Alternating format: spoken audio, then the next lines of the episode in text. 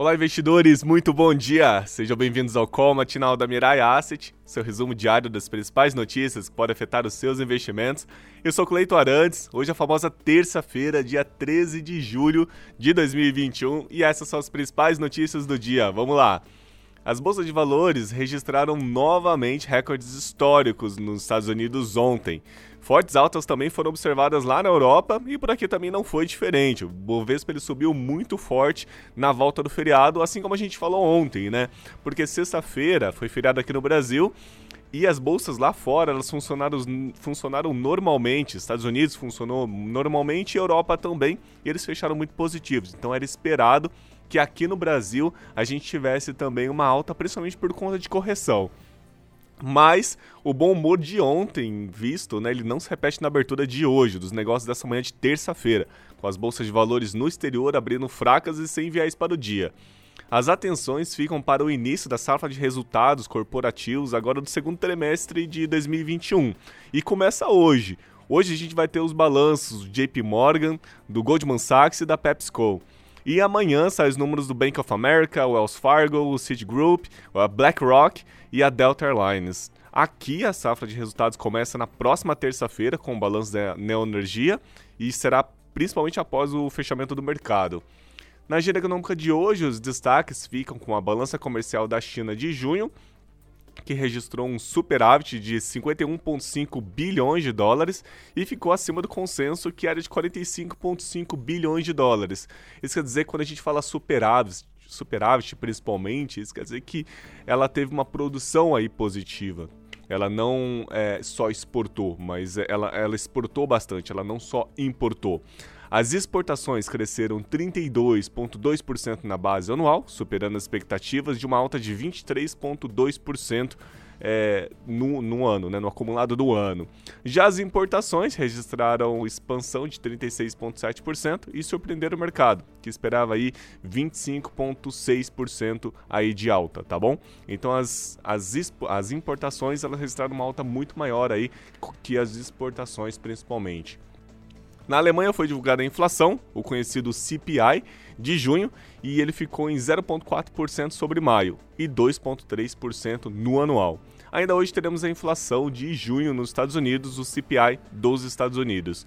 Por aqui, os ruídos na política seguem estampados na mídia e para hoje está prevista a apresentação do relatório preliminar do texto da reforma tributária do IR, que foi um ponto bem é, discutido ontem, principalmente na questão de tributação de alguns investimentos.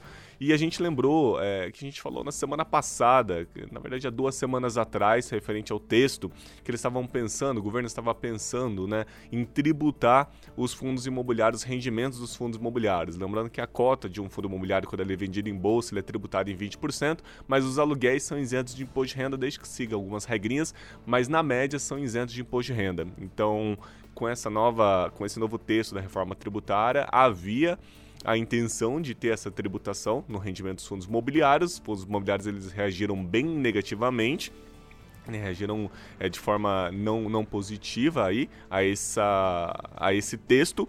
Porém, o governo ontem comentou que provavelmente não vai ter essa tributação. Então esses ruídos ainda continuam né, no governo. Um ponto importante é que a tributação dos dividendos, como eu te disse, os dividendos dos fundos imobiliários ele vai ser retirado do texto e isso animou os investidores como um todo. Hoje o Ibovespa ele deve seguir o comportamento dos seus pares no exterior.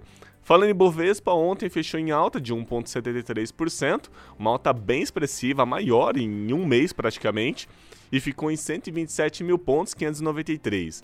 Nasdaq, a bolsa de tecnologia dos Estados Unidos, fechou em alta também de 0,21%. O S&P 500, que são, é um índice das 500 maiores empresas de capital aberto lá nos Estados Unidos, fechou em alta também, de 0,35%, e o dólar comercial aqui no Brasil ele fechou em queda, uma queda bem expressiva, de 1,25%, fechando aí a R$ 5,17.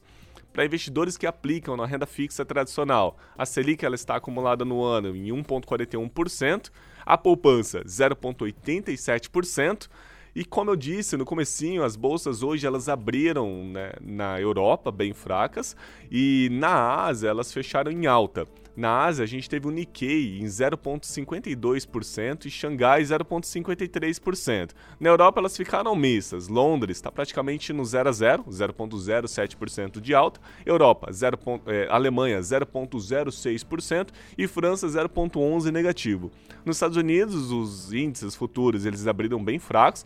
Dow Jones em 0,13% de queda, o S&P 500 0,01% de queda e a Nasdaq positiva aí 0,34%.